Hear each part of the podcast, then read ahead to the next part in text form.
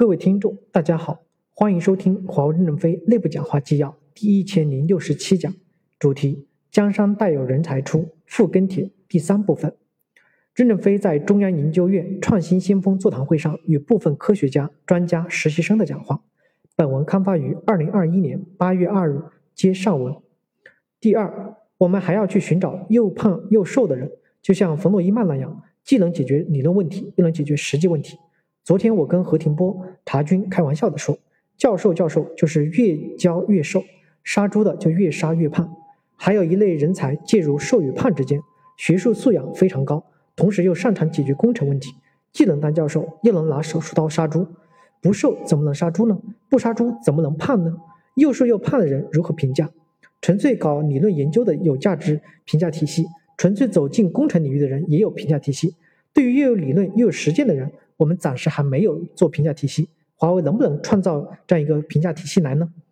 我们会在新生社区开辟一个科学与工程史的专栏，把胖的、瘦的、国际的、国内的科学家和工程师的成长的关键时刻讲出来，以启发我们二十万人的思想，炸开年轻人的大脑。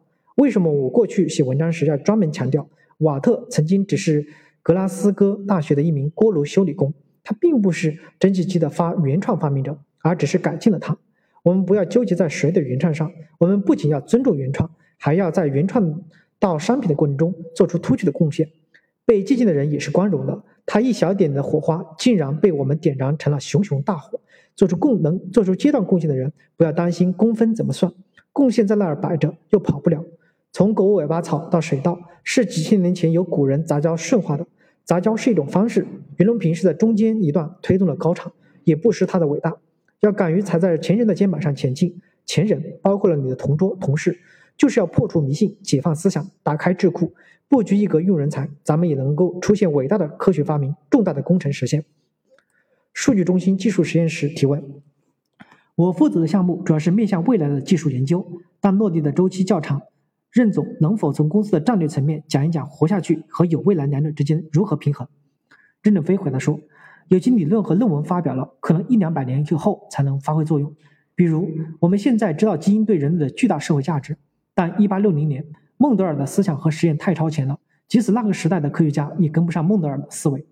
孟德尔的豌豆杂交实验从一八五六年到一九六三年共进行了八年，他将研究结果整理成论文《植物杂交实验》发表。他发现了遗传基因，但未能引起当时学术界的重视。经历了百年以后，人们才认识到遗传基因的价值。而当时我国由于意识形态问题，认为这是一种神父发现的，有宗教的倾向。五六十年代，中国主力力主学习的是米丘林、巴甫洛夫的学说，让我们对基因的认识又晚了几十年。mRNA 抗冠抗新冠病毒疫苗是基于基因研究的。经过这次美国对中国的科技脱钩的打击，以及疫情的恶劣蔓延事件，会使我们更加尊重知识分子，更加的尊重科学。我们要对教师的地位、医生的待遇给予重视。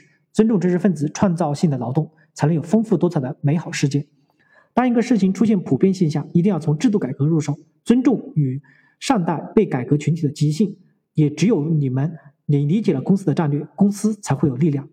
因此，面对未来的基础研究，或许需要几十年、几百年以后，人们才能看到你们的贡献。